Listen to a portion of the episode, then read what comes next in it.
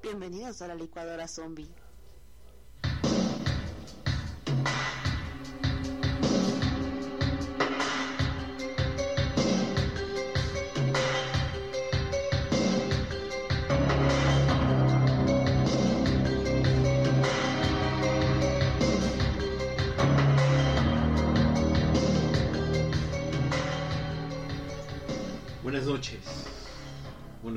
Por donde quiera que nos escuchen.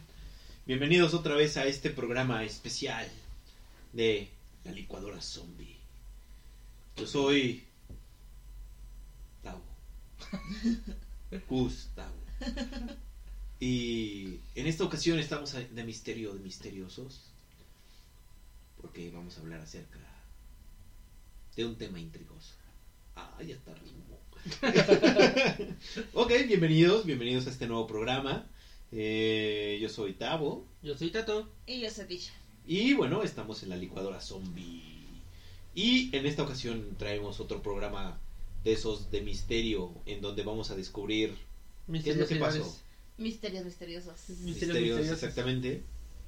En donde vamos a descubrir un poco acerca de qué, qué, qué- qué- qué misterio nos trae este, este día acerca de la muerte, el séptimo paso, Ajá. el, el, el- instinto, Ajá. el, el- el- no sé, el santo grial de qué o qué. Pues en este episodio vamos a hablar de casos donde la gente sobrevivió a situaciones o momentos que cualquier otro ser humano había muerto al instante. No, ok. Conocer la suegra, por ejemplo, ese sí Ándale. es un logro desbloqueado, ¿no? O sea, El suegro, ¿no? El eh, suegro. sí, exacto. Bueno, sí. Uno nunca sabe, ¿no? Pero sí. Cruzar este Ciudad de México eh, a las 12 o ir en un camión a esa hora. En el último camión que En el último camión, eh, así que vas llegando así- exactamente saliendo del metro y agarras el último camión que va para tu casa. Eso sí es un logro. Y logro. luego dices, bueno, Diosito, soy Por tuyo. No me, no me Me asalten. portado-. Sí. Me he portado bien esta y semana. salir del metrobús al metro en hora pico. También. Eso es muy cierto, ¿no? Que no te lleve la masa de gente. Ajá. Te así, Sí. Ya cuando Que no te sientes tiren. los, Que te tiran por el hoyito. Exacto, ya no sientes los pies, ya estás Que levitando. quedes en el espacio entre el metrobús y el, El camión. el- Y el ca- el- y el autobús. el- no, el, La bardita, parada. la Ah, la parada. Sí. Ese Ay, también. ese también es un misterio. Pero a ver, cuéntanos, ¿cuál, es el primer misterio? Mira, el primero se conoce como el Vita Adams. Eso es como alburo que No Se llama- alguien está pensando en cosas que no quiere, pero bueno. Es una mujer que sobrevivió a un salto desde el piso 86 del Empire State. O sea, sobrevivió. Pero yo, ¿se puso flojito o qué? Más o menos. Mm. cayó en blandito. Sí, Cayó en eh, blandito. cayó en blandito. Ok, ok. O sea, del piso, ¿cuántos pisos tiene el Empire State? Tiene ciento... A ver. Te adelantas, pero bueno. Ah, perdón, pues es que, bueno. Tiene 102 pisos. O sea, él dijo, ah, dijo, de aquí soy, me voy a aventar desde sí. Del me aviento 80. 102. Dijo, no, tampoco 86, tan no. alto. Sí, Desde el 86. Bueno, tampoco está arriba. sí, Ajá. no, pues ya dijo, ay, no, ya me aburrí. Es que, es que ya arriba me da, me da el vértigo. Sí, ya me, me ya, da. no, sí. ya no me aviento igual. Ok. Pues, mira, lo que pasó es que el 2 de diciembre de 1979. Pero a ver, antes que empieces, aclárame. El Vita Adams, si es un nombre. Sí, sí. es el Vita. Elvita se llama, Elvita Adams. Ok. Era una mujer de color. Y se llama Elvita Ah, ya. Adams. Es que juntos suena chistoso. Ah, bueno. Elvita Adams. A ver, dilo tres veces rápido. No, ¿qué tal si se aparece? Bueno, el 2 de diciembre del 79, Adams decidió poner fin a su vida. Después de perder su trabajo, la mujer de 29 años que vivía en el Bronx se, ve- se veía viviendo en un mi- mísero, bueno, vivía viviendo con un mísero cheque de asistencia social, porque allá en Estados Unidos les dan dinero por no trabajar. A ver, a ver, a ver. Aquí también, ¿qué, qué, qué? Bueno, pero allá supongo que son dólares, ¿no? Sí, era algo menos de 100 dólares. Bueno, pero en aquellos días 100 dólares eran 100 dólares, ¿no? incapaz de pagar el alquiler, el propietario la amenazó con desalojarla a ella y a su hijo pequeño. Ah, claro. La mejor solución. Eh, con el hijo Y, pequeño ahí. y el niño. Exacto. ¿Alguien puede pensar en los niños? ¿Y las criaturas? Uno como sea. ¿no? uno como sea, pero ¿y las criaturas? Aquel domingo por la tarde, a principios de diciembre, Elvita había tomado una ruta que la llevó desde el Bronx hasta Manhattan. Según declararon más tarde, las luces de Manhattan se veían tan bonitas que quise acercarme y tocarlas. Cuando Adams llegó al edificio, trepó la valla que rodeaba la plataforma del observatorio del piso 86. Una vez, sola ante la posibilidad de la muerte, obviamente segura, No, no, no lo pensó Ajá, dos veces. Exacto, no lo pensó dos veces y se precipitó al vacío. Y dijo. Pero ¿cómo sobrevives desde ese piso? O sea, es imposible.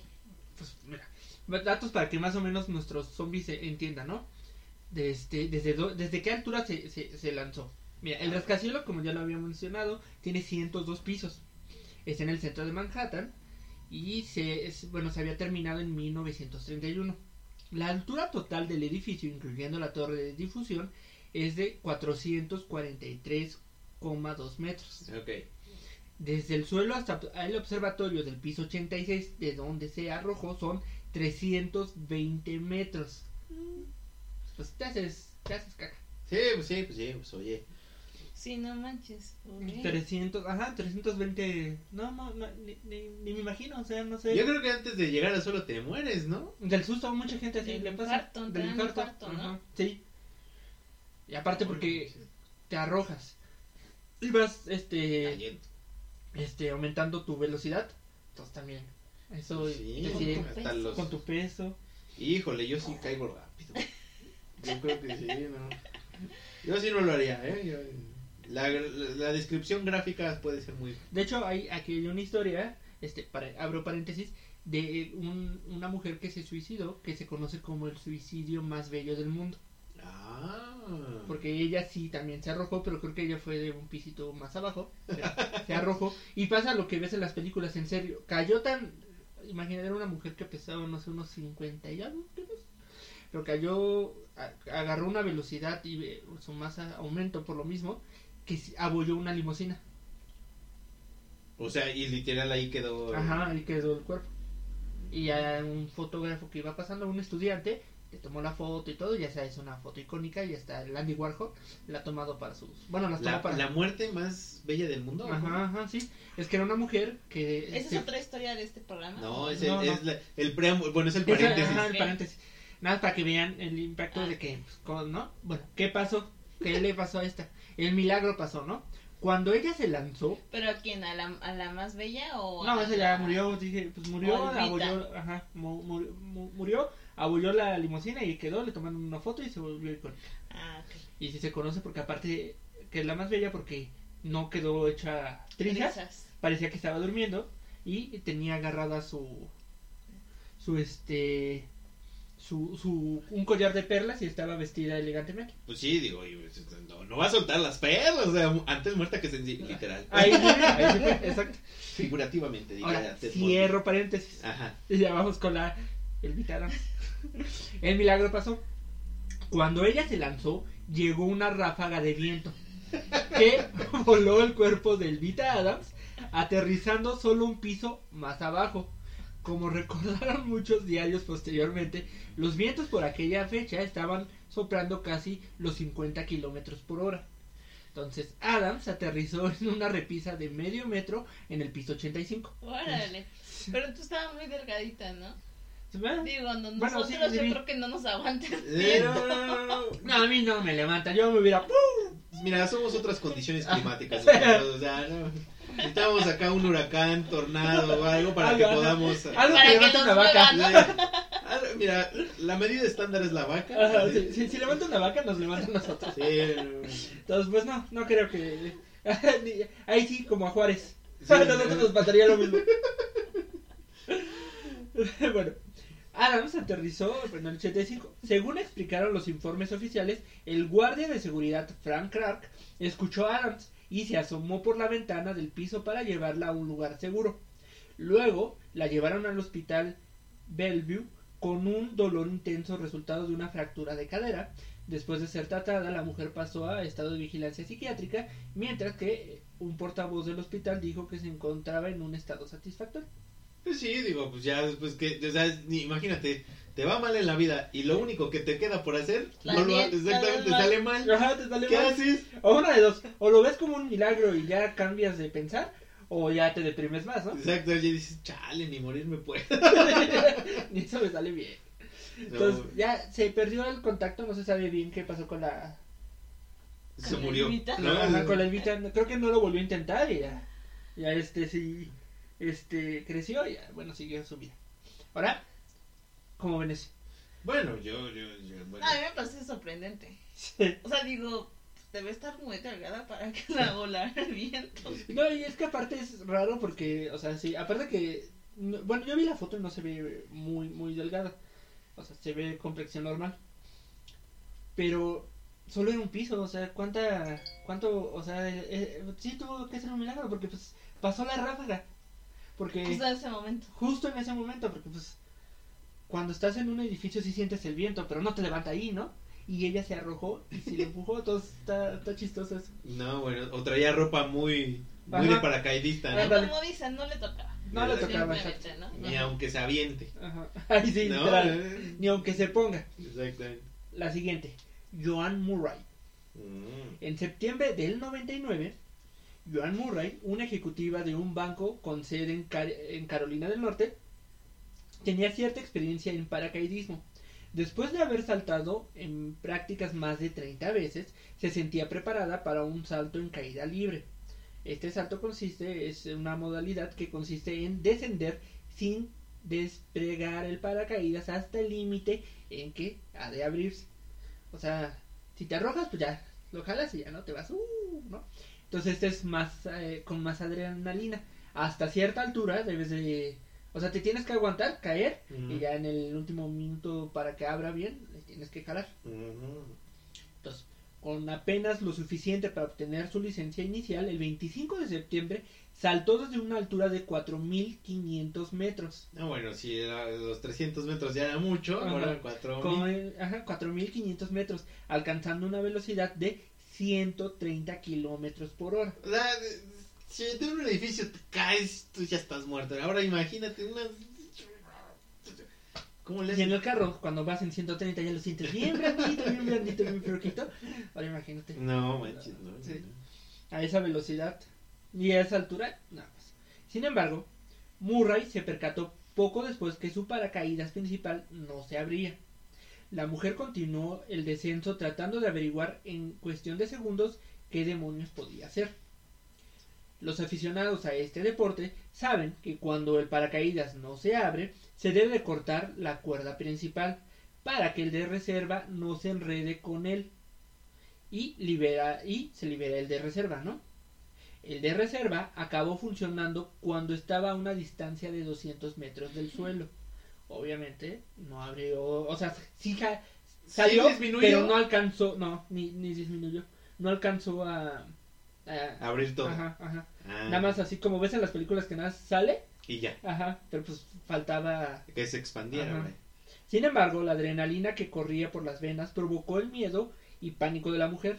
La rotación constante impidió que el paracaídas secundario se inflara adecuadamente, lo que inevitablemente condujo a un aterrizaje forzoso y tremendamente accidentado sobre un nido de 250.000 hormigas de fuego. No. O sea, aparte de la caída en el hormiguero. Sí, sí, hormiguero, o sea, sí. bueno, órale, va. Pero pues, sí, no, no yo, yo, yo no me imagino de 4.500 a 130 kilómetros que... No, Que- y del susto de ver cada vez más cerca a la tía. Y que... No manches, ¿cómo le haces? No, Sí. Y bueno, ya alerta spoiler, ¿no? Ya dijimos de qué va a tratar este programa, pero Sí. ya, ya, ya, ya leyendo, no, pues ya, se hizo puré. Yo me imaginaba que se hizo puré. Ajá. El impacto de la caída destrozó la parte derecha del cuerpo de Murray. Pues obviamente. Para empeorar las cosas, las hormigas le saltaron y picaron repetidamente. Datos de estas hormigas fuego. ¿Por qué? Las hormigas coloradas o hormigas de fuego son extremadamente agresivas cuando se les molesta y pueden picar repetidamente. Cuando pican a las personas, estas también pueden sentir comezón, seguida por la aparición de una póstula de color blanco, llena de pus. Las personas sensibles pueden también tener hinchazón, dolor de pecho, dificultad para respirar, náuseas y sudor después de haber sido picadas. La mayoría de las colonias tienen forma de cópula y generalmente cada uno de estos nidos cuenta con cientos de miles de hormigas, ¿no? Además, y dependiendo de la persona, la reacción alérgica al veneno de la hormiga puede llegar a causar la muerte. Mm. O sea, son las hormigas rojas, las Sí, que claro. conocemos, pero un poquito más grandes. O sea, las rudas. Las rudas, ajá. Entonces, pero imagínate, muchas. Cuando llegaron los servicios de asistencia a la zona donde había caído, contaba con más de 200 picaduras. Tómala. Joan se encontraba semi inconsciente, o sea, todavía estaba... Ajá. Imagínate, caes, te rompes todo el lado, ¿qué? Derecho. Ajá. Y, te- o sea, Y no quedas atrapado, nada. en un, ajá, no, así. quedas atrapado en un hormiguero. Te quedas el otro lado está picoteando todo el mundo y ya dices, chale, ya Ni a lleva mediocito, ya lleva mediocito, ¿qué hago aquí? Ajá. Inmediatamente la llevaron a un hospital.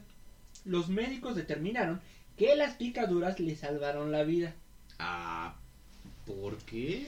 Le provocaron una especie de descarga de adrenalina, que a su vez sacudió los latidos de su corazón y estimularon sus nervios. Así como, ¡despejen! Exacto. Ajá. Era tanto el veneno y tantas picaduras que le mantuvieron latiendo el corazón para que Mm. sobreviviera. Pues dato de vital importancia. Ajá. Cuando salten de paracaídas, llévense sus, hormigas ahí adentro, por si las dudas, ¿no? Unas 200. Sí, para- las llevan en un frasquito. Ya cuando vean que no va a abrir, se las echen en todo el cuerpo, caen y ya, este, ahí les, las hormigas se Ajá, agarran la- nomás. las molestan, primero las Sí, agitan, las las agitan. molestan. Ajá. El ataque de los insectos mantuvo su corazón latiendo y sus órganos funcionando lo suficiente como para mantener la con vida durante el transporte, donde cayó en estado de coma durante dos semanas. Pues sí. Pues, sí, oye, ya después dicen, no manches. o sea, imagínate, ya sobreviví, bueno, me voy a echar una siestecita del susto. No. Y Sí. dos semanas de coma, ¿no? Ahora, Murray finalmente se recuperó, aunque no dejó el paracaidismo. Dos años después de su recuperación total, la mujer volvió a subirse a un avión para saltar y ella dice que la adrenalina es indescriptible. Cuenta la protagonista de esta asombrosa historia. No, bueno, pues, ¿qué, qué valor? No, yo no podría volver a aventar. No, bueno, sí, no, sí te quedas traumado. Yo digo que sí, o sea, si no sé. No, ahí, ahí, ahí también te quedas de que no le tocaba. Sí, Dos pues, mil, ¿cu- ¿qué? Dos mil cuatrocientos. 4500. Ah, sí, cuatro mil quinientos metros. metros, o sea. No, no, cuatro mil qui- No, no me imagino, o sea, es una altura que no. Pues, ¿En qué momento te, o sea, en qué momento te partes, no? Pero yo creo que también, o sea, aunque no se abrió el paracaídas de reserva, pero ya ves que cuando jalan, como que te jalan hacia arriba Sí, también. Puede yo ser Yo que creo que eso también frenó como un que le poquito, frenó ¿no? un chiquín ahí. Porque imagínate impactar esa velocidad. O sea, Directo. 130, ajá, sí, no. pues sí ahí. Si los carros, cuando chocan a esa velocidad, se destrozan Deja tú los carros, los mosquitos. Los mosquitos. Ah, en sí. la autopista como quedan. Sí. Ándale, igual. Eh, sí, yo creo que sí. Algo le alcanzó a frenar. Más que el. Sí, aunque no abrió, pero ya el jalón. yo Ya, ya mínimo dijo, ay, Ajá, ya frenó, ya bajó a el- 80 kilómetros, ¿no? Algo así. El jalón de Dios, dicen. Ahora, ese tampoco es albur. Alcides Moreno. ¿Cómo? Así se llama. Alcides. Alcides Moreno. Alcides Moreno, ¿no? Al- Alcides Moreno. Alcides y su hermano Edgar se dispusieron a limpiar las ventanas del lujoso edificio de 47 pisos de la torre Solo de Upper East Side en Manhattan, Nueva York, la mañana del 7 de diciembre de 2007. Tomaron el ascensor hasta la parte superior y salieron a la azotea, donde la temperatura est- estaba llegando a punto de congelación. Al saltar a la plataforma, los cables que la mantenían en su lugar se deslizaron desde su punto de fijación, según el informe del accidente elaborado por el Departamento de Trabajo de Estados Unidos. O sea, eran dos hermanos que limpiaban las ventanas. Sí has visto, ¿no? Que cuando van en... Se, va- que hasta aquí en México, allá es mejor, ¿no? Porque allá sí es como... Tienen un cuadritos, Ajá, es un cuadrito, un andamio. Aquí de un lazo se amarra. Ajá, aquí es un lacito. Tú nada más estás, por ejemplo, ¿no? Yo Si estás en tu oficina y de repente nada más ves a los Ah, señores sí, así ah, colgados ah. y dices, Qué "Híjole". estrés. Sí, no, si estás así, de, a ver, ¿en qué momento? A mí me, me causa un estrés porque sí, aquí aquí solo es una banquita, bueno, semi armada y un lazo. Y ya. No, no, no, eh, problemas de primer mundo los de allá, ¿no? Ya, ya, ya, ya. Se están cañones. Bueno, el lazo izquierdo del cable salió primero. Ah, ya son cables. Ve, imagínate. Salió primero. Ese era el lado de, de mi hermano. Cayó todo hasta abajo, recuerda Alcides. Edgar se precipitó por 144 metros hasta un callejón estrecho. En el momento en que llegó al suelo, se estima que habría estado viajando a unos 196 kilómetros por hora. No, Como mosquito. El lado del andamio de Alcides se desató poco después y él también cayó. En la calle, los bomberos y paramédicos encontraron una escena desgarradora. Edgar había caído sobre una valla de madera y su cuerpo estaba lacerado, por lo que no había forma de ayudarlo. O sea, él sí se hizo. Sí, sí, sí. Alcides, en cambio, fue encontrado en cuncrillas, entre una pila de metal retorcido, agarrado a los controles de los andamios, respirando, pues dijo que estaba tratando de ponerse de pie, pero no lo lograba. O sea, cayó. Cayó, no, que sí, bueno, cayó, sí, yo creo que cayó, no, bueno, se agarró del andamio, y cayó junto con el andamio. Mm. Y ya este, pues sí, se intentó parar, pero no pudo, todo estaba en cunclillas. Al Alcides fue trasladado de urgencia a un hospital cercano, donde fue puesto en coma inducido. Había sufrido lesiones en el cerebro, la columna vertebral, el tórax y el abdomen, y tenía fracturas en las costillas, en el brazo derecho y en ambas piernas. Entonces yo creo que sí cayó así de, de- pues de De lleno, ¿no? Y todo le movió, todo el esqueletito se le Sí, fue. no. Fue sometido a numerosas cirugías, incluyendo una que le insertó un catéter en su cerebro para reducir la hinchazón, además de recibir poco más de 11 litros de sangre. Mm. O sea, literalmente se Volvieron salvó. a hacer. Sí, pues sí. Lo volvieron a hacer. sí. Lo rellenaron. Si, si estás buscando un milagro médico, esto ciertamente califica, dijo el doctor Herbert Partes, entonces presidente y director general del Hospital Presbiteriano de Nueva York. Mm. Donde trabaja Gray, ¿no? ah, no, pero ella está en otra ciudad, pero bueno. En una conferencia de prensa en aquellos días, solo la mitad de las personas que caen desde un tercer piso sobrevive. Imagínense. No, manches. Solo la mitad de las personas que caen desde un tercer piso sobreviven. Caer de 10 pisos es la muerte segura. Pero el ecuatoriano sobrevivió a una caída del piso 47. No, bueno, pues es que no conocía la historia Pero de la señora. Ahí sí fue un milagro, porque él sí cayó ahí, no, nada lo detuvo. Alcides despertó casi tres semanas después, en la Navidad del 2007, con su esposa Rosario junto a, a su cama. Alcides recibió un pago de una compensación para él y su familia y, y se trasladó a Phoenix, Arizona, donde dice que el clima cálido es bueno para los huesos. Pues sí, es que quedó, sí, o sea, sí camina, pero quedó con secuelas. Sí, ¿no? Ya, ya siente cuando va a llover, Ajá. ¿no? En las rodillas, ya, ya sí, ya, siente ya. así. Pero puede caminar. Exacto. Dice, dice que no puede correr, pero puede caminar. Bueno, pues de los males el menor. Ajá. Tengo todas las cicatrices en mi cuerpo y debido a las lesiones en la espalda no puedo correr, solo caminar, dice, ¿no? No soy como yo solía ser, pero gracias a Dios puedo caminar, lo que es increíble para mí.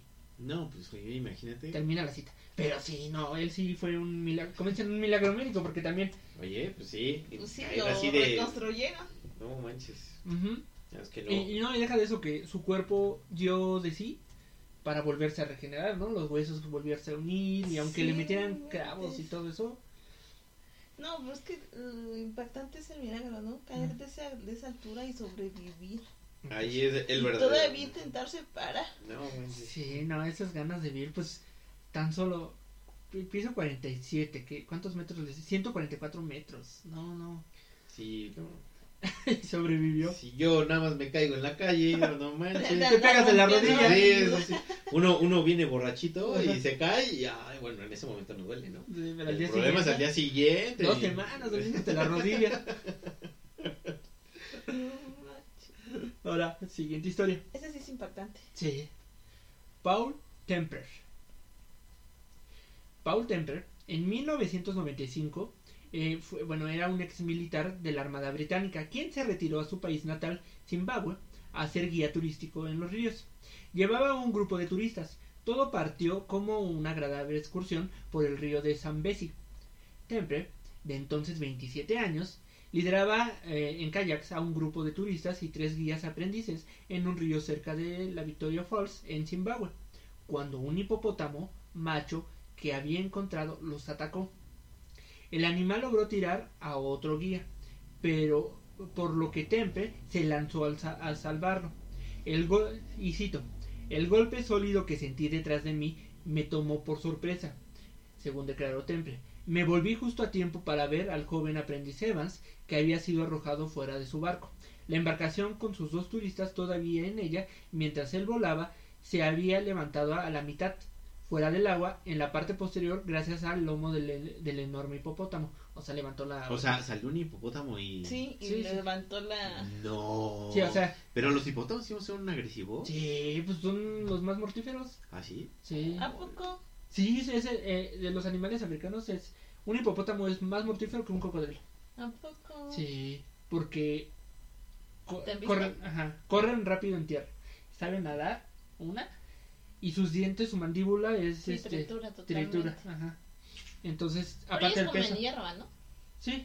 Bueno, y creo que sí comen uno que otro animalito, pero Pues, no, ¿Quién sabe? pero sí son muy agresivos, son muy territoriales y tienen una fuerza, pues pesan tonela, una tonelada. ¿Pues es como un rinoceronte? Mm. Pero sí, sí, es de, de hecho es el del... Hay más muertes por hipotó- hipopótamos para humanos que, que no me acuerdo qué animal, pero sí, es, más que un cocodrilo. Un hipopótamo le ganaría un cocodrilo. Fácilmente. o un león. Entonces, lo que pasó, vuelvo a citar, porque siento que ya te me distrajiste. Ay, bueno, es que estaba pensando en un chiste. ¿A dónde van a bailar los hipopótamos? A la hipoteca. Es tan malo que es tan bueno al mismo tiempo. Y Ticha nada más. Órale. "Órale". Prosigue, por favor. Ay, un dulcecito para la amarga. endulzarle. Pero sí, lo que pasó, este era un ex militar, ¿no? Se retiró y ya se volvió este guía de turista. Estaban en un río por kayaks, si sabes qué son los kayaks, son como Kayaks. ¿Los kayaks? Sí, pues son ¿Kayaks? kayaks. Sí. Es como, es- Canoas, como exactamente, canoas, es como el, policía, ¿no? Canoitas. Es canoitas. Es como el policía que dice, ya estoy muy jo- viejo para esto y dice, me voy a retirar. ajá. Se retira. Ya dice, bueno, ahora sí vamos a hacer mi sueño realidad, ¿no? Tengo mi agencia de viajes, ya Ajá. está todo el asunto de kayaks. Y, y pasa esto. Ajá. Ok, entonces, lo que dijo acá el muchacho es que salió el hipopótamo. Ujú, Estaban así eh, a los turistas, ¿no? Pues Ay, mira, aquí está. ajá, este es el río exacto. tal, hay tantos animales, ya sabes, ¿no? Y de repente le salió un hipopótamo macho. Ajá. ¿Y cómo sabía que era macho? Pues yo creo que le Digo, Mientras volaba el mientras-. ¿no? Digo, ¡oh! Entonces invistió el kayak, provocando obviamente que se movieran. Entonces uno de los guías cayó al agua. Entonces él intentó salvarlo. Alcanzó a ver cómo el hipopótamo se subió, bueno, intentó como subirse al kayak y lo, levantó el kayak. ¿Qué tal si se estaba ahogando el hipopótamo? O sea, por favor, nadie piensa en el hipopótamo, Como todos piensan en. Como. Exactamente. Dijo, ah, como Rose no pudo. A ver qué. Quería probar si sí, ahí- y Exactamente, dijo, ah, no, sí es cierto, sí. Sí, tiene razón, tiene razón. Sí, sí, Perdonen, jóvenes turistas. Disculpen por las molestias que causo, pero quería probar esto. Soy cazador de mitos, ¿no? Tengo mi, mi blog. El hipomitos, ¿no? El hipomitos. Bueno, Temple ordenó a otro aprendiz que guiara a todos a, a un grupo de rocas cercanas, mientras intentaba rescatar a Evans del agua. Pero justo antes de que pudiera alcanzarlo, él ya estaba envuelto en la oscuridad. O sea, se abajo, ¿no? En el Dice- agua. no. Ah. Eh, cito. Era como si estuviera repentinamente ciego y sordo a la vez. Después se dio cuenta de que había sido tragado por el hipopótamo. No manches. Temple logró escapar durante el próximo aliento del animal. O sea, lo agarró, lo sumergió, pero es un mamífero, necesita...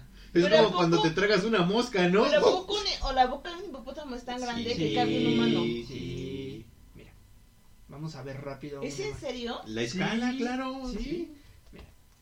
Sí. Hipopo... A ver, paréntesis, ¿eh? Hipo... ¿Cómo se llama? Pues, Hipo- eh, mira, es H-I, Sí, popó. hipo- Popó. Ah, ese que me faltaba el popo. Hipopótamo versus humano, a ver. Y de repente vas a ver una pelea, ¿no? Ahí entre hipopótamos y Yo hombres. quiero ver el tamaño. Mira. Mírame la boca. Bueno, es. O sea, sí se ve muy grande, pero como que quepa un humano. Yo digo que sí. Mira, ahí está. Aquí se ve más. ¿Ve este hipopótamo? Bueno, Bueno, sí, para los sí que no están bien, sí. ajá, para los que no nos están viendo, estamos viendo la imagen de un hipopótamo que se compara cuatro cuatro personas. Ah, sí. Sí. No, O pues sea, igual y no se lo comió totalmente, pero sí la mitad del cuerpo por lo menos, yo creo. Sí, le entró. Ajá, sí entró, sí le entró. Ay. Sigo insistiendo, ¿qué tal si el hipopótamo estaba ahí de... Perdón, amigo. Sí, no, perdón. Amigo. Ahorita, ahorita. Ya- me metió un humano, perdón. Es como cuando estás viéndote y de repente llega la, La mosca y te... mosca. ¡Qué asco! Ah, sí, no era mi intención. No era mi Exactamente. Perdón, tú, no te puedes escupir. Ah. Exacto. Continúo. Temple logró escapar durante el próximo aliento del animal, Pues sí, pobrecito. O sea, pero el hipopótamo no estaba dispuesto a dejarlo ir sin una pelea. Cuando intentó alejarse nadando, la bestia agarró a Temple una vez más, dejando cerca de 40 heridas punzantes en el hombro y luego hundiéndose de nuevo. La sangre de mi En el hombre, ¿no? O sea, en todo. Ajá. No, le, le- le mordió como el hombro. ¿Solo el hombro? O sea, o sea, nadó, salió, logró salir y le alcanzó a dar el. Así, mira. Pero le, le alcanzó a dar la mordida como a la mitad del cuerpo. Ah, ya. Entonces- para- O sea, el brazo quedó, ajá. adentro. Quedó adentro. Ajá, el brazo quedó adentro y el hipopótamo quería seguir peleando, ¿no? Pero ya el otro yo creo que le pegó a los ojos, no sé. Eso sí, no me acuerdo. Bueno, 40 heridas punzantes en el hombre y luego hundiéndose de nuevo, ¿no? El hipopótamo. La sangre, cito, la sangre de mi cuerpo se, se levantó en las nubes y en un sentido de resignación me conmovió. Eso es lo que él dice. Se No tengo idea de cuánto tiempo nos quedamos bajo, abajo. El tiempo pasa muy lentamente cuando se está en la boca de un hipopótamo. No, pues sí. no, al final yo creo que él es el único que sabe cuánto tiempo fue. Porque... Y vivió para contarla. De pronto el animal escupió a Temple. Así como decimos, ay, Ay, perdón, sí, no, tú, está, está feo. está- está echado a perder Sí, esto. ya se ha pasado. Mientras uno de los aprendices que estaba esperando cerca lo rescató y trató de curar sus heridas. Entre ellas una tan profunda que una parte de los pulmones que una parte de los pulmones de Temple lo dejó muy grave. No manches. Al final, a pesar de que un cirujano estimó que ambos brazos y parte de las piernas heridas tendrían que ser amputadas, Temple solo perdió su brazo izquierdo. No manches. es que, pues, imagínate la mandíbula, la mordida, Bueno, le destrozó los No huesos, le destrozó, Todo ahí. ajá, o sea, también le destrozó, casi, no se le arrancó casi nada de, De por- milagro. porque pues se lo metió todo, ¿no? Dijo, "Oh, oh". completo. Ajá. No, pobrecito hipopótamo. El incidente no pudo impedir su pasión por el turismo, aventura y volvió a trabajar como guía de viaje. Dos años más tarde, vuelvo a citar, fui a una expedición por el río Zambezi y justo fuimos más allá del lugar en donde había sido el ataque. Lamentablemente en ese momento apareció un enorme hipopótamo al lado de mi canoa. Con signo, ¿no? Bueno, le grité tan fuerte que los que estaban conmigo dijeron que nunca había oído nada igual. Se zambulló de nuevo bajo y nunca más fue visto. Apostaría a los ahorros de mi vida que era el mismo hipopótamo y decidió tener la última palabra. Ah.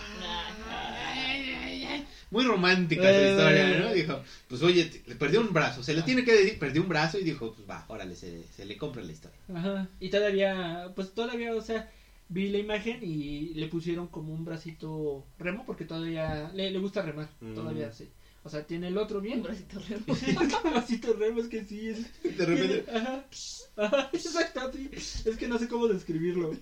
A ver, ¿cómo describirías un Un bracito? de palito, algo así. Ajá, un brazo de pirata. Ajá, exacto. Obvio, y bueno, tiene su bracito. Normal. Ajá, de, de cuando no tienes bracito, ¿no? Del que te ponen aquí y nada más está así. La prótesis. La prótesis. Ajá. Cuando bracito, cuando no tienes bracito. Ese está bueno. Pero sí. Oiga, ¿qué opinan de ese? No, pues ese está, está increíble. Está bueno, o sea, no, no, bueno, no está bueno, ¿no? Está feo. Yo sigo pensando en el hipopótamo, Pero se me seguramente. hizo más impresionante el del pasado. O sea, el que sobrevivió a la caída de 40 y tantos. Sí, Eso también, un hipopótamo. Bueno, sí. Que Ahora, te trague. ¿Qué te trae? No. Qué miedo. sí, no, es casi vivo. Ahora, Wences- Wenceslao Mogel. ¿Sin poderes? Puros albures, tú. ¿El, el, el Mogul no es así del Harry Potter que es sin poderes o algo ¿No así? es qué? ¿Mogul? Mogul. Ah, No, Mogul. Sí. Pues por ahí va. Wenceslao Mogel. Bueno, durante la década de los 30, Wenceslao fue entrevistado por el propio Robert L. Ripley. El de Oh. los. ¿Cómo se llama? Los no crea. Ajá, ajá. Para su Ajá. programa radial, porque él tenía un programa de radio, de curiosidades mundiales llamado Créalo o no, de Ripley. Aunque usted no lo crea. Ajá, aunque usted no lo crea, de Ripley. Sí, sí, sí. Fue allí donde contó su historia por primera vez. Por esos años, las acciones militares del grupo separatista hicieron que desde la capital mexicana no vieran con buenos ojos una posible avanzada hacia los territorios. Esta es la historia, ¿no? Fue así como el jefe del ejército de la época, Venustiano Carranza, estamos hablando de la revolución, ordenó al general Salvador Alvarado que aplastara cualquier acción rebelde. Pues digo, normal, ¿no? Una marchita que veas por ahí por el zócalo, nada más así échales agua, ¿no? Bueno, es que ah, yo cuando lo estaba leyendo sí me confundí un poquito, porque no sé mucho de historia. Pero, vamos a poner esto. Venustiano Carranza era el, el bueno, bueno, el que ganó porque fue, él era el revolucionario, Ajá. el que estaba con Zapata y todo eso. Sí, sí, sí. Salvador Alva- Alvarado también era un revolucionario. Ajá. Ajá. De hecho, está padre su historia. Le mandó una, bueno, antes de morir, paréntesis, le mandó una carta a su mujer y le dijo que, como que dicen que tal vez ya predicí- predecía O que, sea, ya, ya, ya olía ajá, que iba a morir, ajá, que iba a morir. Entonces le escribió que tenía que ir porque muchos jóvenes se unieron a la, re- a la revolución por mí y no los puedo dejar solos. Y así, ¿no? Bueno, eh, por su parte, las fuerzas insurgentes en Yucatán eran liberadas por Abel Ortiz. Él también fue primero revolucionario, pero se volvió Mal. Mm, Bueno, es que la historia la escriben los que ganan. Pero sí, él era hacendado, ¿no? O sea, ves que la revolución fue por los, Ajá. los hacendados y todo eso. Las tierras, ¿no? La tierra es la que la trabaja. A. Cuyo ejército tenía solamente 4.000 soldados y no contaba con suficientes armas para todos ellos. Tampoco se podía pensar en poseer caballos o armas más sofisticados para la época. Alvarado, en tanto, tenía un ejército que triplicaba en números a los rebeldes, artillería con el objetivo de atacar a gran escala e incluso contaba con dos aviones para realizar ataques aéreos. Los combates entre las dos fuerzas se, des- se desarrollaron en marzo de 1915. Por esta razón, se tomaron dos batallones para recibirlo a balazos. Uno de la, de la de Cámara de Comerciantes y Soldados, que se instaló en el camino del territorio de Campeche, y otro de jóvenes y empleados de Alacho, a unos 90 kilómetros de la capital yucateca. Entre estos últimos se encontraba Wenceslao Mogel, que entonces tenía menos de 20 años. El testimonio de lo que ocurrió fue de un testigo de los hechos, don Julio Molina Font, quien también participó en la revuelta y narra los hechos en su libro Alacho 1915. Se liberaron, bueno, cito, ¿no? Se libraron dos batallas célebres, un- uno eh, a camino a Campeche y la de Alacho, donde se replegaron los batallones yucatecos. Dicho de paso, fue la primera batalla en la que participó la Fuerza Aérea Mexicana, porque trajeron un avión que sobrevoló y disparó a cielo abierto a los jóvenes. Mm. Fue una masacre de niños y jóvenes que no sabían disparar, ya que se enfrentaron a un ejército apto que había peleado en muchas batallas. Bien armado, estructurado, fue un acto suicida por parte de los jóvenes.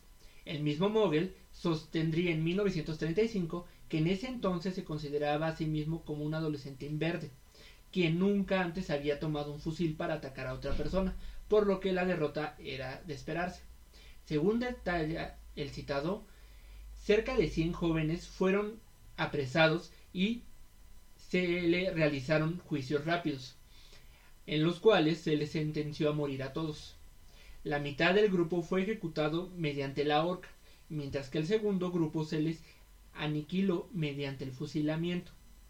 Mogel estaba incluido dentro de este último grupo. Iba a ser fusilado. Ajá.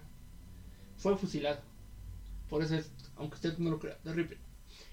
Hasta el día de hoy no hay fecha exacta respecto al fusilamiento del joven, aunque se presume que se realizó el 19 de marzo a las 5 de la madrugada. En ese entonces, el pelotón disparó ocho veces al cuerpo de Wenceslao, Posteriormente, el oficial a cargo le dio un tiro de gracia en la zona de la nuca. ¿Y luego? ¿Y vivió eso?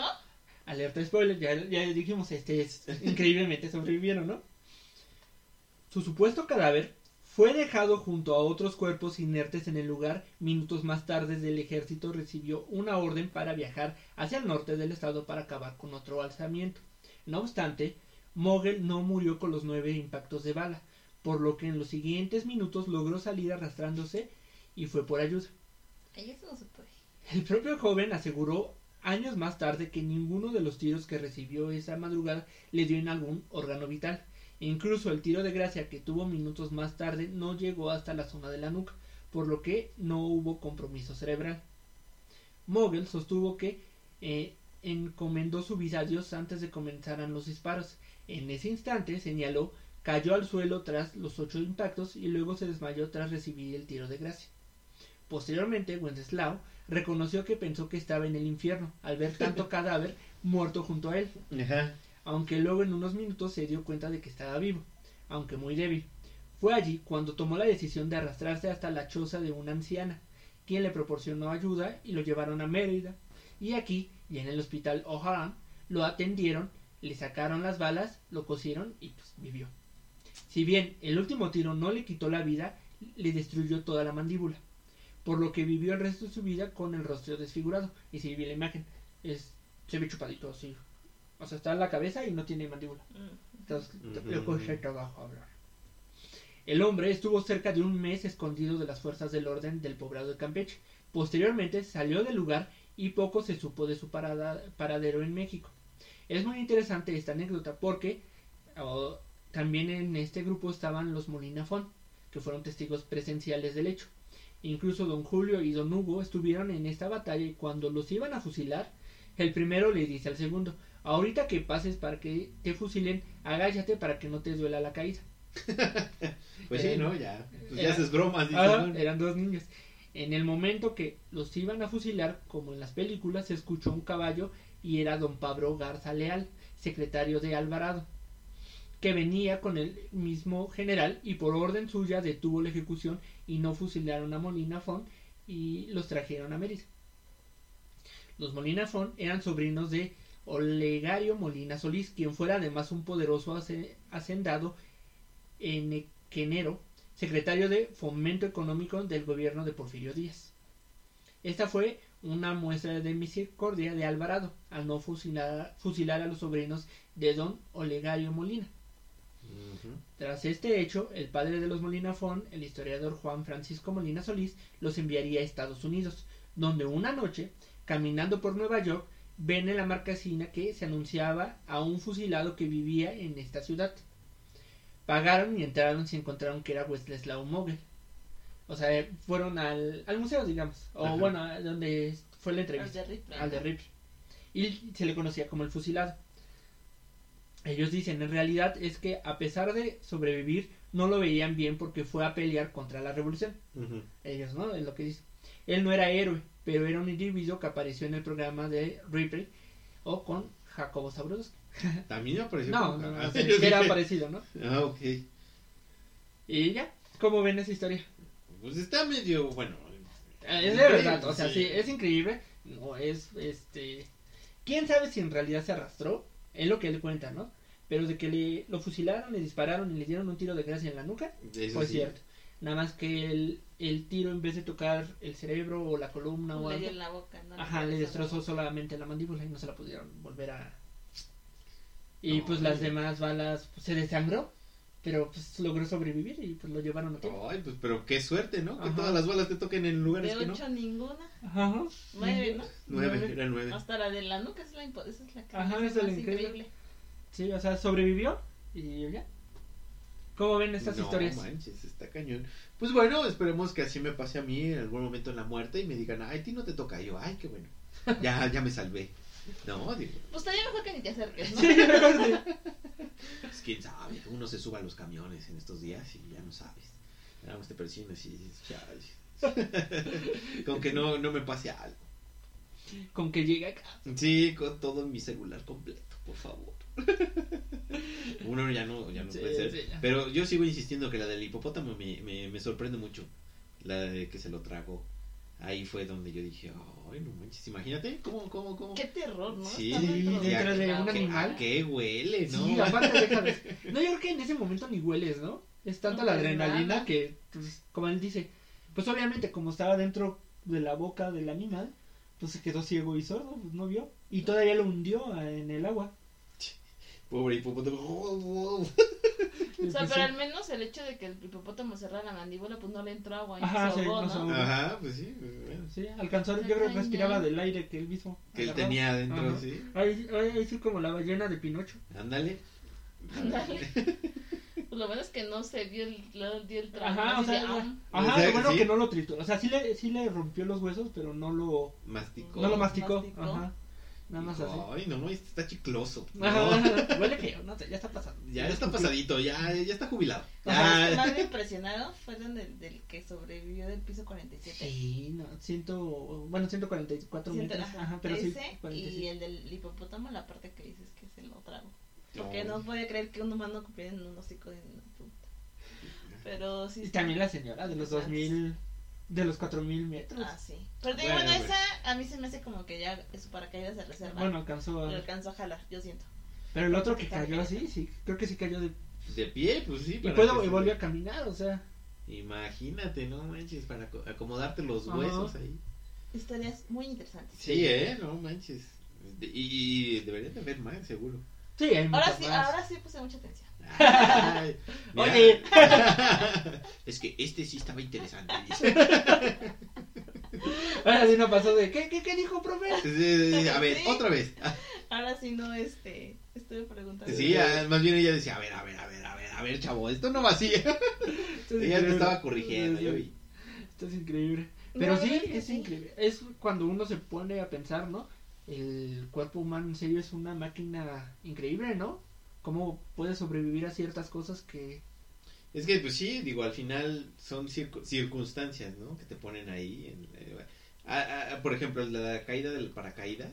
Sí, Que las con las hormigas, por ejemplo, que La te otra, el viento. Al viento. ¿no? Y dices, no tengo hoyitos en los huesos, pero mira, como se pasa- metió. No, Pero sí, ¿no? Son cosas, este... Bueno, cómo, cómo es increíble que a veces el cuerpo humano resiste, ¿no? Ya o pasan niños- milagros. Los niños, por ejemplo, comen ligas y mira. Ellos se caen, rebotan, se rompen, revuelven. ¿no? Ay, sí. Entonces, pues más o menos así esto. ¿no? No, te quedan cicatricitas. Sí, mira, uno queda con gajes en el oficio y ya nada más después en la vejez ya te dices, chin, ya me acordé de esta caída. Cuando hace frío. Sí, ya, hijo, no, sí, no. Ya tus rodillas te avisan. Sí, cuando- ya, ya va, va a llover. por Yo era futbolista, pero me fregué la Sí, no, no, no, no es el peso, es la rodilla, es la rodilla. No, pues sí, bastante interesantes. Sí, vamos a ver si hay más por ahí. ¿no? Sí, hay muchos más. Podemos hacer un segundo capítulo. Pero esto, este, esta historia, acabó. Esta Ah. bonita historia, ya son todos los que. Ok, perfecto. Entonces, ¿dónde nos pueden seguir, Tatu? En redes sociales, principalmente en Instagram, como la licuadora Z. Exactamente, ahí déjenos el comentario. Sí. ¿Cuál sería el consejo del día, Tisha? Ay, este. No se metan en problemas. Si ven a un hipopótamo, Aléjense de él, ¿no? Sí, No intenten aventarse cuando hay vientos si se quieren. exactamente. es que. Aguas, Aguas. porque... Es como cuando vas a buscar trabajo esperando no encontrarlo, ¿no? Exacto. Exacto. Igual, se quería suicidar esperando no suicidarse. Sí, Ay, no. La verdad es que sí, están bastante interesantes las historias. Sí, sí, sí. Y pues a ver si nos consigues otras, ¿no? Sí, sí, sí, hay muchas. Ya, ya que andas picado, Está mira. bien, está bien. Haremos segunda parte. Exactamente, para que ahí, mira, nosotros así de, ay, ¿cómo, cómo crees? No, seguramente hay algún mexicano. Ahí, seguro. Pues el. Aparte de, obviamente, de este.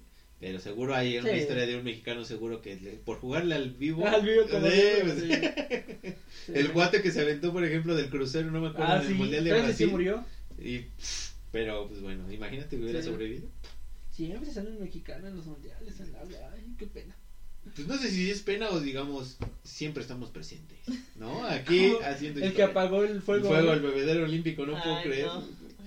Ay, voy a apagar este incendio. Soy un héroe. Y todos.